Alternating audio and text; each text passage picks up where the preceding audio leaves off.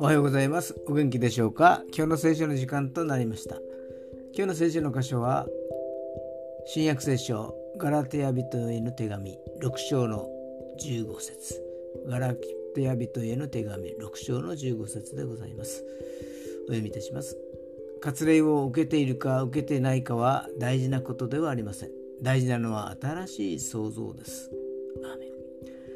神様の御一人子なるイエス様がこの世に降りてきたのは人の道を解くためではない。